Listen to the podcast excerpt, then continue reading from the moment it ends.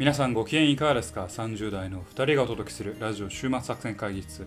お相手は私、佐藤と。ババでございます。よろしくお願いします。えーこの番組はですね、映画や漫画などの娯楽からスポーツや様々なイベントまで、こんなんやってみたけど、どうですか？というのを提案する番組でございますはい。あの私、最近、うん。あの世にも奇妙な物語にハマってるんですよ。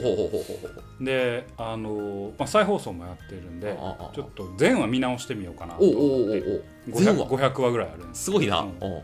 あのそれはそれとしてまた、うんじ今度ねあの世にも奇妙な物語、えー佐藤の傑作選ああ、をついて語りたいなと思ってるんですけどちょっと世にも奇妙な物語のタモさんのテイストタモさん、おううん。あれをちょっと最近入れていきたいな。おうおうオッケーオッケー。おうあの週末作戦会おう入れていこう入れていこう。うん。皆さんはお気づきでしょうか？週末作戦会議室のラジオから何かがなくなっていること。ほうほうほうほトゥントゥルルン？みたいなね。う。はいはいはい。まあそのテイストでやったんですけど。うん。皆さんお気づきですか？と。はい。意外と皆さん気づいて気ない方もいらっしゃるかもしれない実ね。は週末作戦会議室のはい過去のエピソード、うん。よくよく見ると、はいい、くつかエピソードが消えているんです、はい。歯抜けにね、歯抜けになって第38回の次が謎に第40回やったりするよね。40回だったりそうそうそう。何が抜けているのかこれは勘のいい皆さんならお気づきですよね 馬場の恋愛奮闘記が全て消えているんです、はい。抜けております。ねただこの馬場の恋愛奮闘記なぜなくなったかというとはい。馬場が馬場に彼女ができたからそう。やっぱその昔の恋愛奮闘の記録をちょっと彼女に見見見らるのはな。聞かせたくないということでうん。今回抹消していたはいはいこれまで抹消していたそうなんですよ。ところがはい。ちょっと久々に復活しようかなというあ、そうそうそうそ流れが今起きていましたう。はい。それはなぜですか？お前もほぼ言うとるけどね。あの、別れまして、ちょっと彼女に。まあ、正確には彼女に振られまして。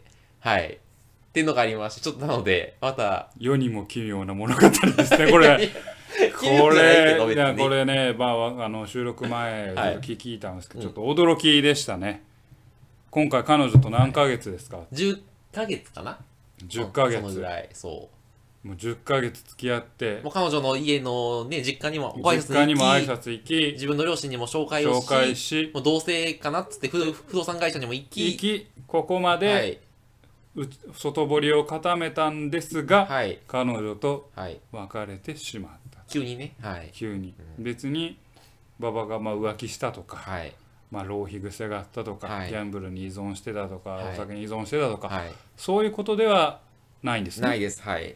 なぜか振られてしまったはい。というような状況があってそうですね、はい。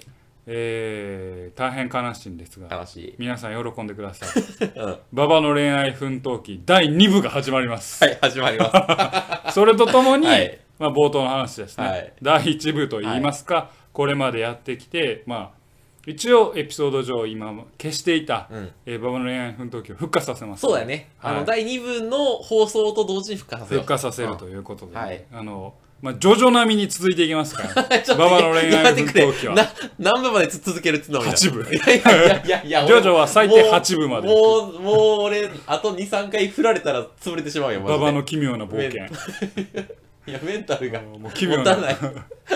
世にも奇妙な馬場の冒険。世にも奇妙な馬場の恋愛奮闘記ですよ。ほんまやなうんよりも希望ちょっとねいやなかなか難しいですね恋愛というものは。で。本当に。まあ辛い。2部が復活ということで。そうね。この2部を生かしながら、うん。あのまた新しい恋をね見つけていってもらえればなとはい。思っています、いやほんまね。そうします。はい。本当にあのリスナーの皆さんからもね「馬場頑張れ負けるな」という熱い応援のメッセージかいやら「本当にそれ欲しいね。うん。お前はここがダメなんだ」という。ダメ出しも一緒にダメ出しも一緒にねはいはいはいいただけたらぜひ読みたいなと思っています。ということでね今日は馬場の恋愛奮闘記ではないんですけれどもはい。えっ、と最近の週末作戦会議室の話でございます、そうね、ちょっとまあ、あの、今からいろいろ頑張るんで、その報告とかを兼ねて、まあ、1ヶ月後ぐらいかな、にいろいろやった結果どうだったかみたいな話をちょっとまたご報告をしようかなと思ってます。ということではい。2部もご期待ください、今日も始めていきます。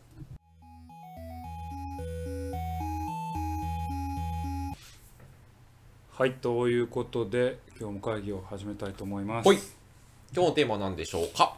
えー、まあ3ヶ月に1回のあれですね、はい。秋アニメの回ということで。ご紹介の回を、は秋い、もうちょっとねタイミング遅くてですねもう3話とか発信配信されてるも、うん。ものもあるんですけど、まあちょっと紹介したいなと思ってます、で今回ですねまあいくつか選んだんですけど、えっ、と「大の大冒険」のリメイクとかおーおーおーお「ーゴールデンカムイ」とかうん「えー日暮らしの泣く頃」にはちょっとスキップです、なるほど、はい。ほえーまあリメイクとか、うん。まあ、第3期とかはいはい。まああれだしね。日暮らしの泣く頃には次回ねうん。馬場さんがじっくり喋ります。じっくり眠るということなので、眠りますよ。ベロベロに眠ります。いはい、ろいろ眠るということなので、はい。ちょっとスキップします。はい、で今回えー5つ作品を、えーご紹介したいなと思ってます、あじゃあ新シリーズを中心に紹介する。紹介します。はいいいですね。で、えーまあいつもねあの選んだテーマみたいなのがあるんですけど、えー今回は、まあ、全部じゃないんですけど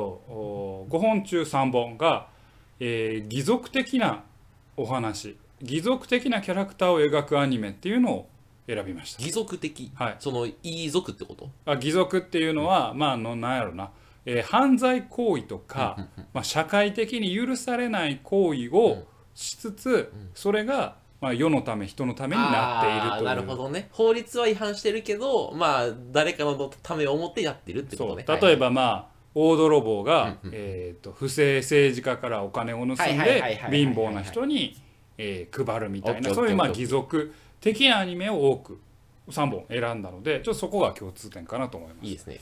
はい、でじゃあ早速ね、うん。いきましょうかね。えーっとこれねリメイクをやらないと言いながらですね、うん。ちょっと最速リメイクなんですけど リメイク。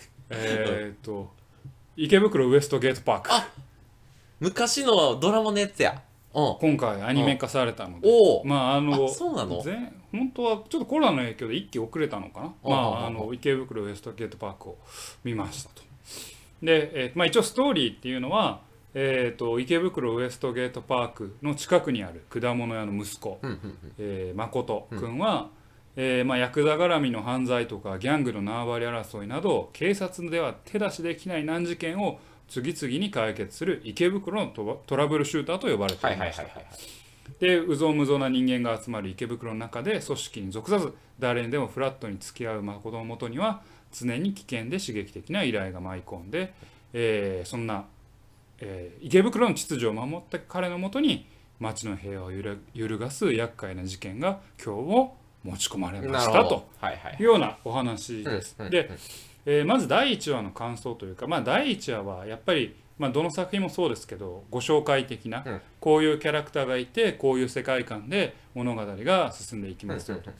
だからまああまりストーリー深くはちょっと入れないですけど、まあ、誠のところにある依頼が来てそれを解決する、うん。まあ、それがまああのドラッグ絡みの話なんだけどそのドラッグを密売してるやつをおまあ懲らしめるというか、あのやっつけるというようなお話なんですよね。で、えーこれねやっぱり、まあ、我々世代ですよ。我々世代はドラマのお池袋ウエストゲートパーク、これ2000年にやってたんですよね。だからじゅ20年前ですよ。俺らが中14歳や。中3とかや。13ああとあかなんですよね。うん。なのでやっぱり、えー我々世代が見た時はどうしてもドラマ版との比較をしてしまう。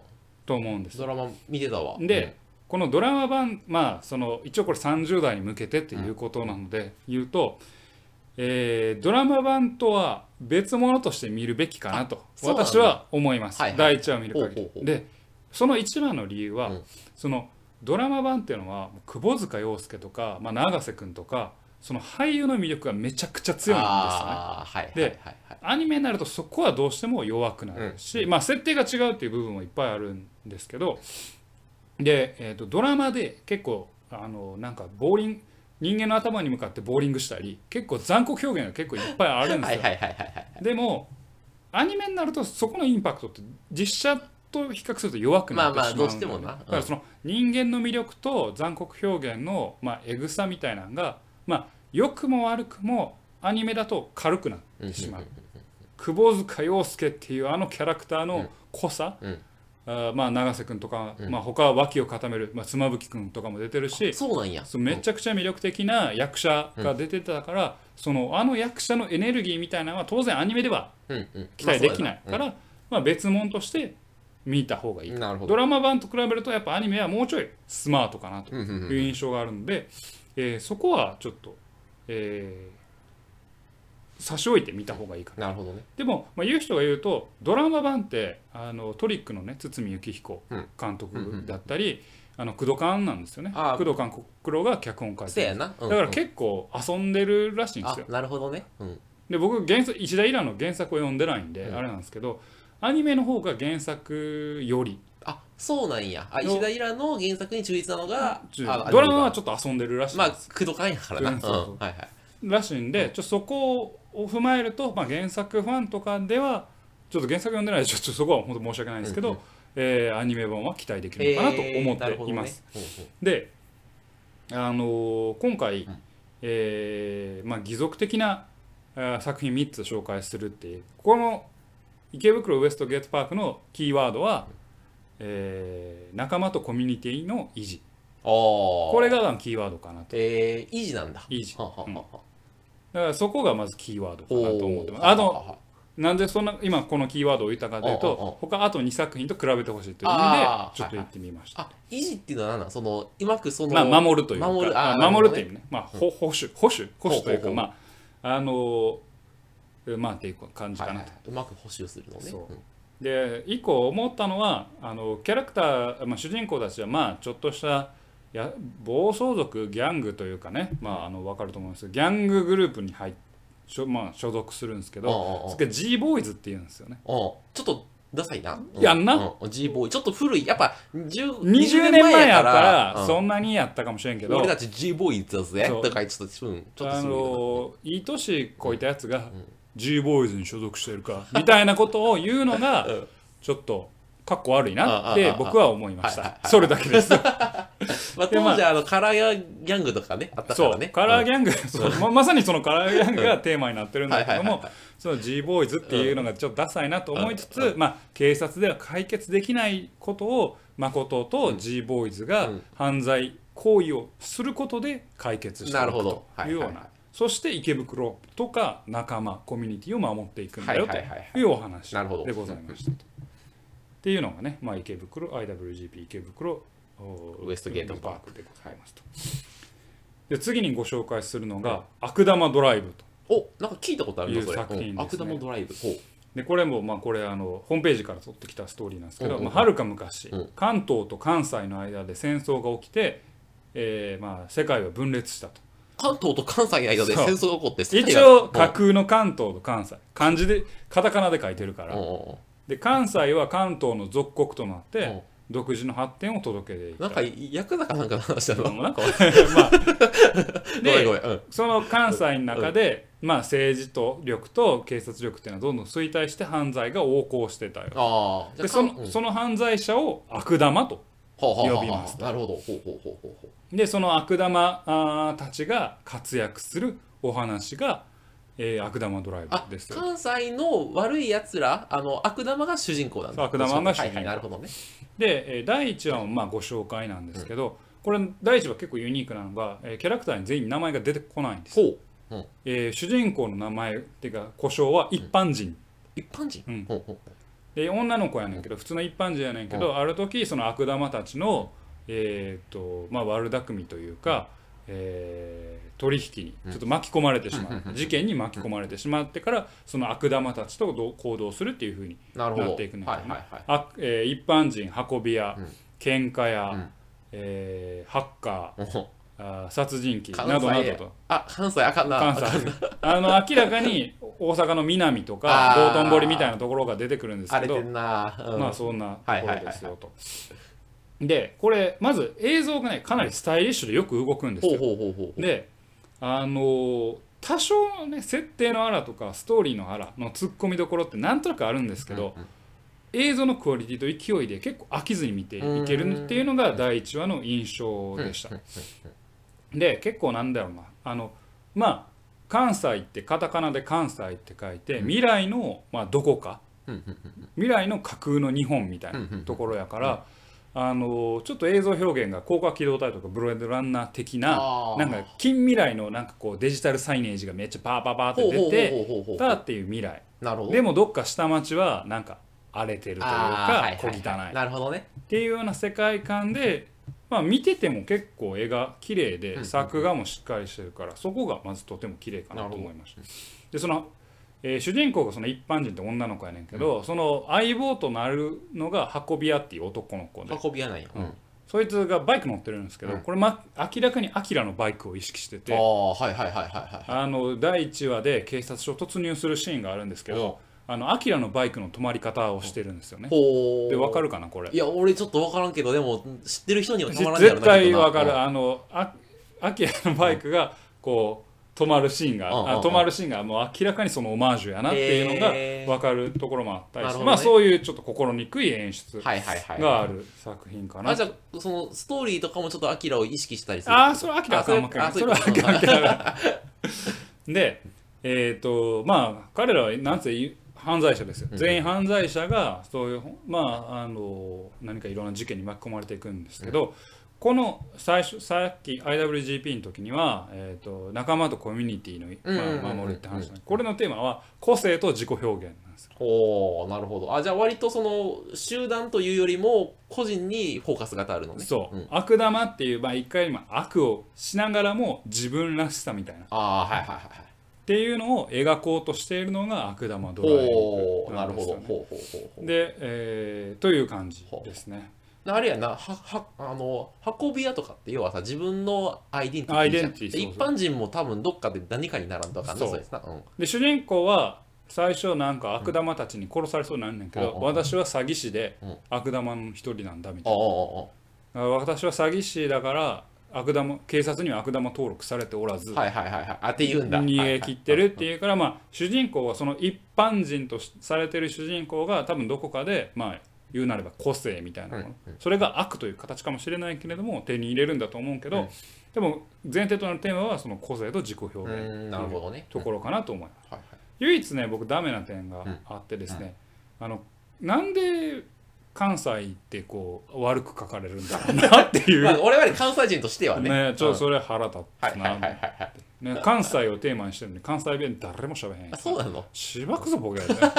そこだけ思いました、はいはいはい。はい、っていうのがね2つ目ですと。はいはい。で3つ目はあの漫画の原作なんですけどこれは「幽国のモリアーティ」という作品です。幽国の森アーティはい。ほえーっとこのモリアーティっていうのは、あのシャーロック・ホームズにできたモリアーティ教授うん。をモチーフにうしてへえモチーフというかでベースにしているおしゃれやね。作品です。うんでこれね、えーとまあ、さストーリーとしては、まあ、19世紀末産業革命が進む中ですね、えー着実に勢力を拡大し映画を極めたイギリス。ほうイギリス。しかし技術の進歩と発展とは裏腹に古くから根付く。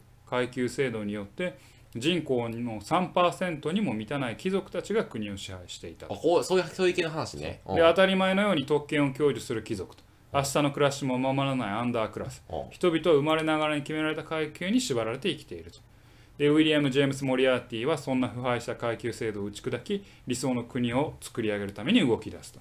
シャーロック・ホームズすら翻弄した犯罪教モリアーティ犯罪による革命が世界を変えると。あいうおあ話で。面白そうやね。まあ言った通りですね、まあ、あの原作コナン・ドイル原作のシャーロック・ホームズに出てきた、まあ、シャーロック・ホームズのライバルである、う。んえーモリアーティ教授。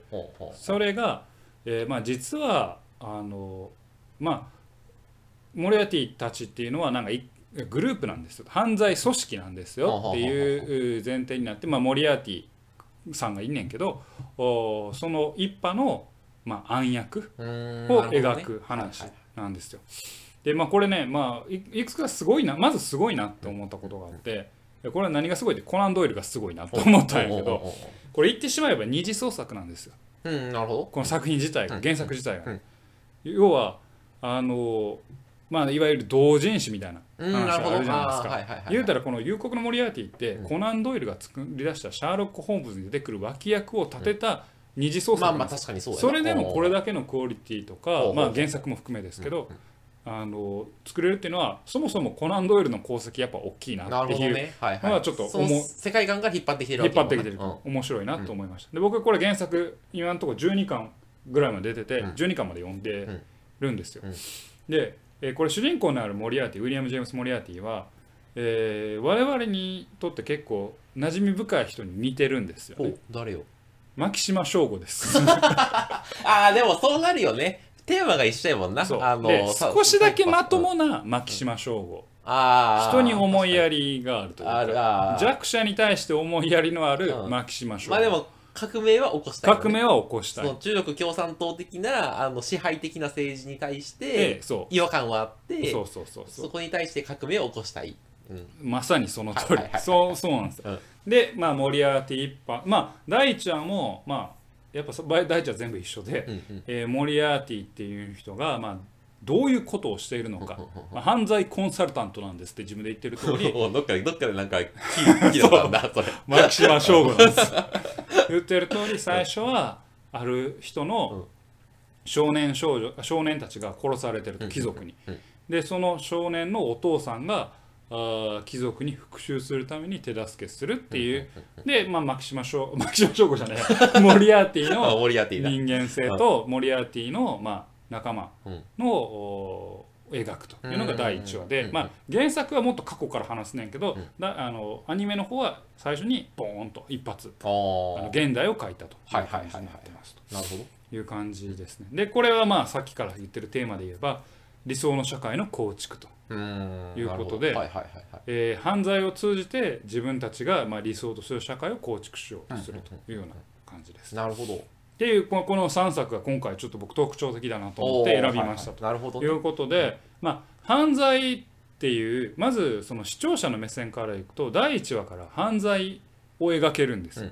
犯罪描くって結構絵的にはインパクトあるんですよね。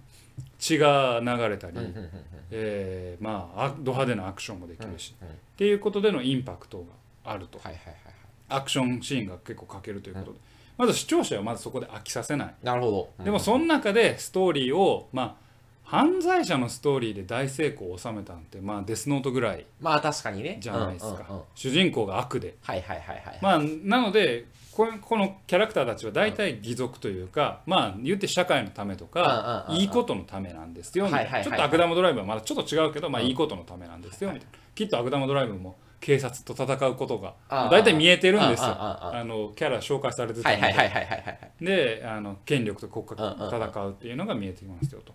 でその中でも少しずつあの彼らのテーマが違ってなるほど。IWGP だと、えー自分たちの絆とか仲間まあちょっとワンピース的なはい。はいはいコミュニティを守ろうぜみたいなはいはいはいはい。お話につなげていく。えー悪玉ドライブだとその悪とか犯罪を通じて個性自己実現を描いていく。はいはいはいはい。で夕刻のモリアーティだと、えー犯罪を通じて自分たちの望むべく社会をなるほど。良い社会を作り上げていくんだっていう、このまあ切り口がそれぞれ違ううん面白い。という感じで見れるということで、まあ、この犯罪とか暴力を書くことで1話目から視聴者を引きつけられてかつまあちょっとちょっとずつ種類の違うメッセージを描いているっていうこの3作品が私は今回気になってまあ一通り見た感じでは、えーっとあ第2話を見てみたいなというそうだよね。感じはしました、はい。比較して見ていくとなんかはいはい。ちょっと面白いかなと思いましたと。なんかあのじゃああれいいか。世の中の行き過ぎた統治みたいにに対する違和感みたいなのがまあ、一応あって自由だーって言ってみんなやっていくんだけどその自分たちのコミュニティさえまずよよければいいよねっていうところとかをするのがい池袋ウエストゲートパークで革命だーっていうのがそのモリアーティみたいな感じか。はいはいはい。悪玉ドライブはまあその中でもう組織とか。俺俺。俺俺俺み俺たいな。と みたいな。俺だ俺だ俺だ！っていうのが悪玉ドライブかな面っていう白そう。あ確かに。面白いね。そういうまあ比較で見ると面白いかなと僕は思いましたのなるほでまあ世間がねやっぱそういうのがあるのかなというところも踏まえてちょっとまああの紹介しましたというのでね。でまああのテーマをあの絞って、えー紹介したのがこの3作品なんですけど、あとの2作品は僕が今回見てあ面白いなと思った2作品。佐藤チョイス。佐渡チョイスを、はいはいあいいっすね。でうん、えー1個はちょっと地上波じゃなくてあのネットフリックスなんですけどドラゴンズドグマ」知らんわ。ドラゴンズドグマ。あのカプコンのゲームを原作とした、へええーアニメ。ゴシックものですね。要は、えーよ中世ヨーロッパ風おなるほど。のお話ととであの、まあ、ドラゴンがいるっていう世界観なんですよ。ああ剣と剣と魔法のドラゴンの世界。魔法はまあ今のところなかったけど、まあ、剣とドラゴンの世界でで、えー、と100年以上ドラゴンが、まあ、出なかったと、ドラゴンなんてもう架空のもんだろうっていうような、まあ、平和な世の中があって、えーとまあ、イーサンという主人公がいましたよと、うん。でそのイーサンの住む村にドラゴンがもう100年以上ぶりにやってきて村を荒らし尽くす。あらさんおう嵐はるんや。おう。で家族をあのイーサン失うわけよ。おうおうおう。でイーサン自身もドラゴンによって自らの心臓を奪われてしまう。心臓食われてまうの。おうおうおうおうおう。大変やん。うん。でイーサンはその死んだかと思われたんだけれども、その覚者っていう覚者かな、あのまああの覚醒したものという。悠々白書みたいなやつやな。そうそうそうそうう。んうあのユースケな。ユースケみたいな。で蘇って、そのイーサンの元に突然現れたポーンという人と共に、ポーンのハンナと共に心臓を取り戻すためのあ旅を始めるなるほど。というお話なんですね、まあ結構王道ストーリーなんですけど進撃の巨人っぽいちょっと入りやなちょっと。まあね。100年ぶりに竜が来て竜が来てみたいな、で主人公妊娠した妻とかお仲良くしてたあの、まあ、弟分みたいなあの友達とかをうんうんうん失ってしまう。うなるほど。あで復讐のためにドラゴンに立ち向かおうとするんだけれども、主人公はその旅を続けながらドラゴンを倒そうとして倒そうとして強くなればなるほど人間を失ってある意味憎いドラゴンに近づいていくといあうおこの矛盾を抱えながら旅をするイーさんの物語と。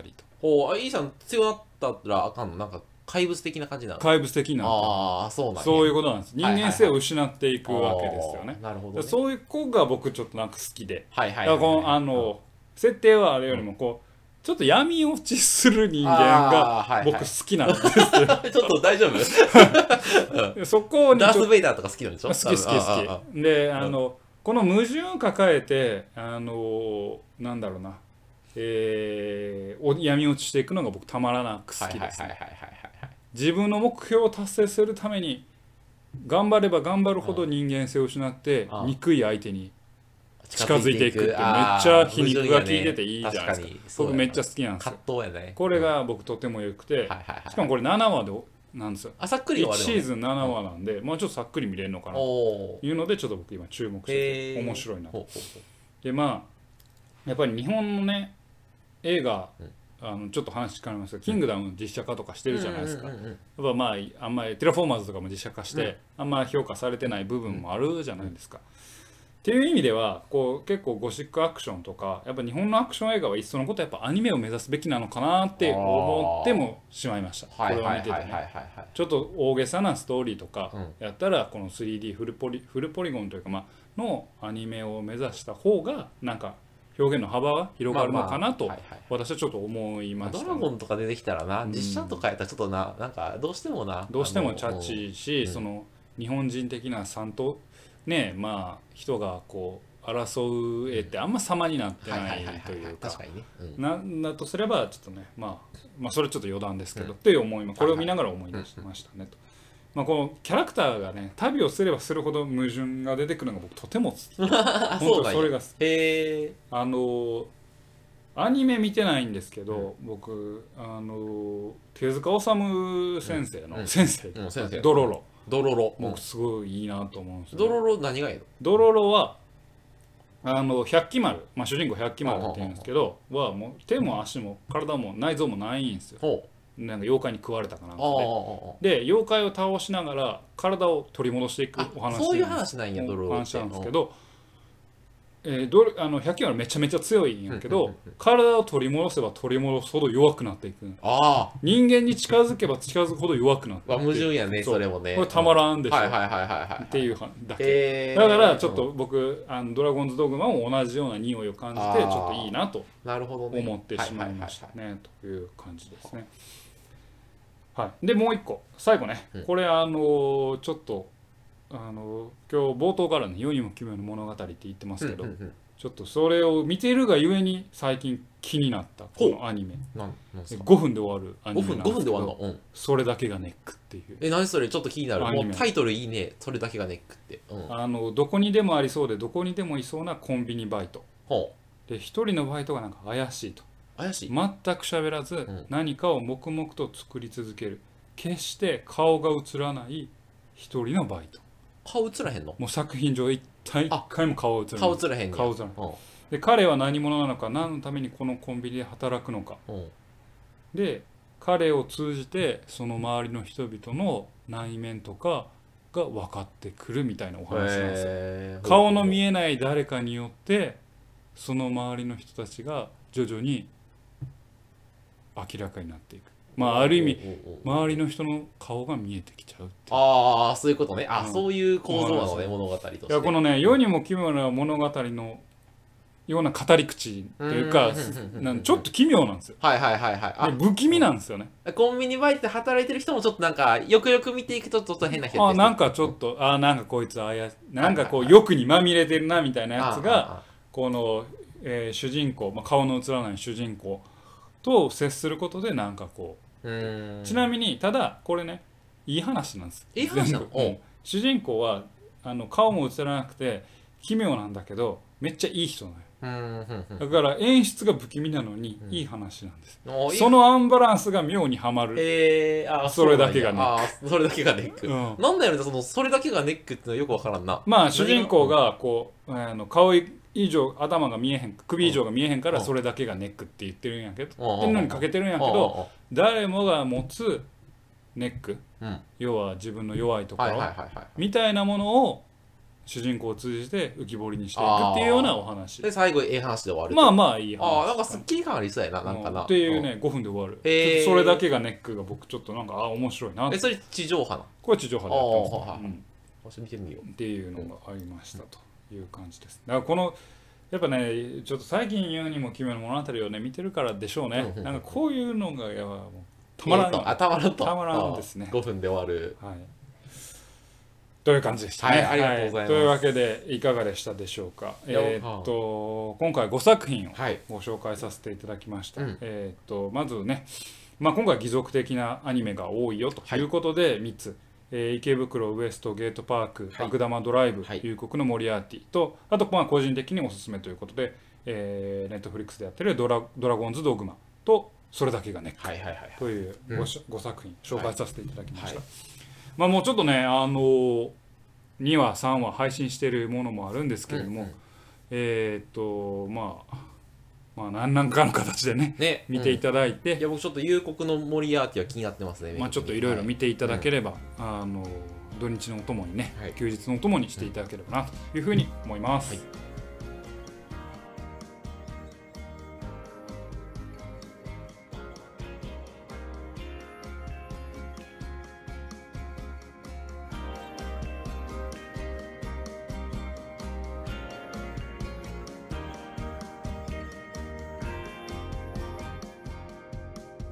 週末作戦会議室ではお便りをお待ちしております。お便りはポッドキャストのメモ欄に記載されたリンクよりアクセスいただき、終幕作戦会議室ホームページ、メールフォームまでお願いします。またツイッターもやっています。週末作戦会議室でぜひ検索ください。お便りはツイッターにいただいても結構でございます。はいありがとうござい。ますえーババをですね、あ励ますコメントなどいただければ幸いでございますというところで、はい。お願いします、はい。ぜひね。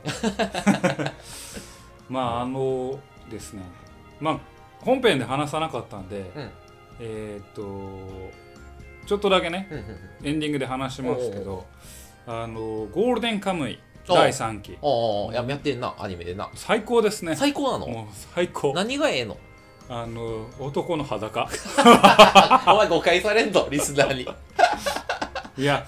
そそうなん？あの今カラフト編なんですよ、まあ、カラフト編、まあ、あんま読んでない。えっとね、途中まで読んだ。あうんカラカラフト編で今、あのカラフトに逃げた、うん。えー、とアシリパとかを追って、えーと杉本とかが行くねんけど、そこで、まあ、ロシア人とかにかロシアのお人に絡まれて、うん。スチェンカっていう、うん。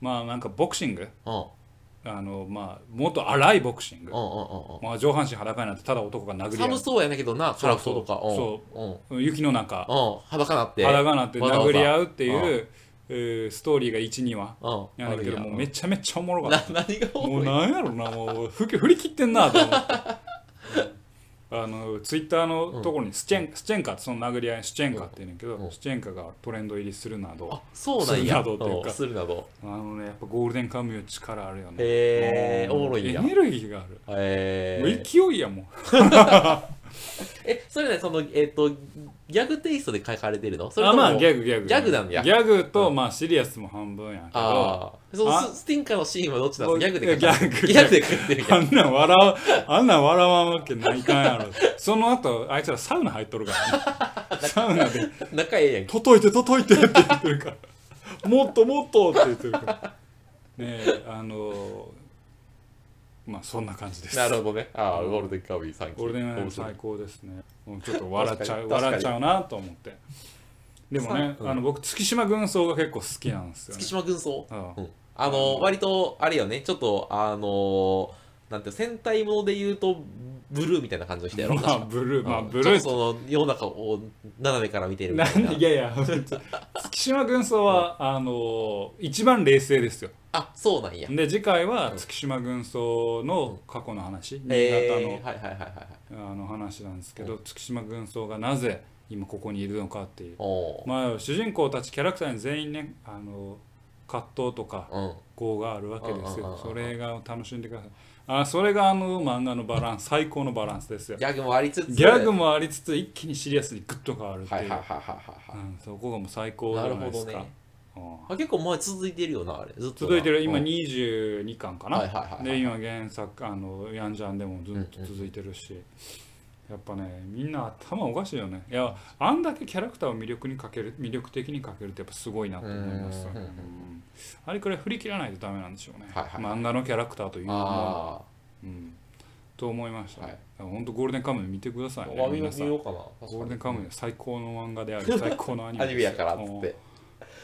3期といえばあのおそ松さんも3期やるんだよ今度。おそ松さんねいや見なきゃ見なきゃと言いながら、思いながら、うん。もう1期2期見逃してきてるから、ちょっと1 3期はお面白かったようん。アニメ。2期はそうでもなかったけど。うん。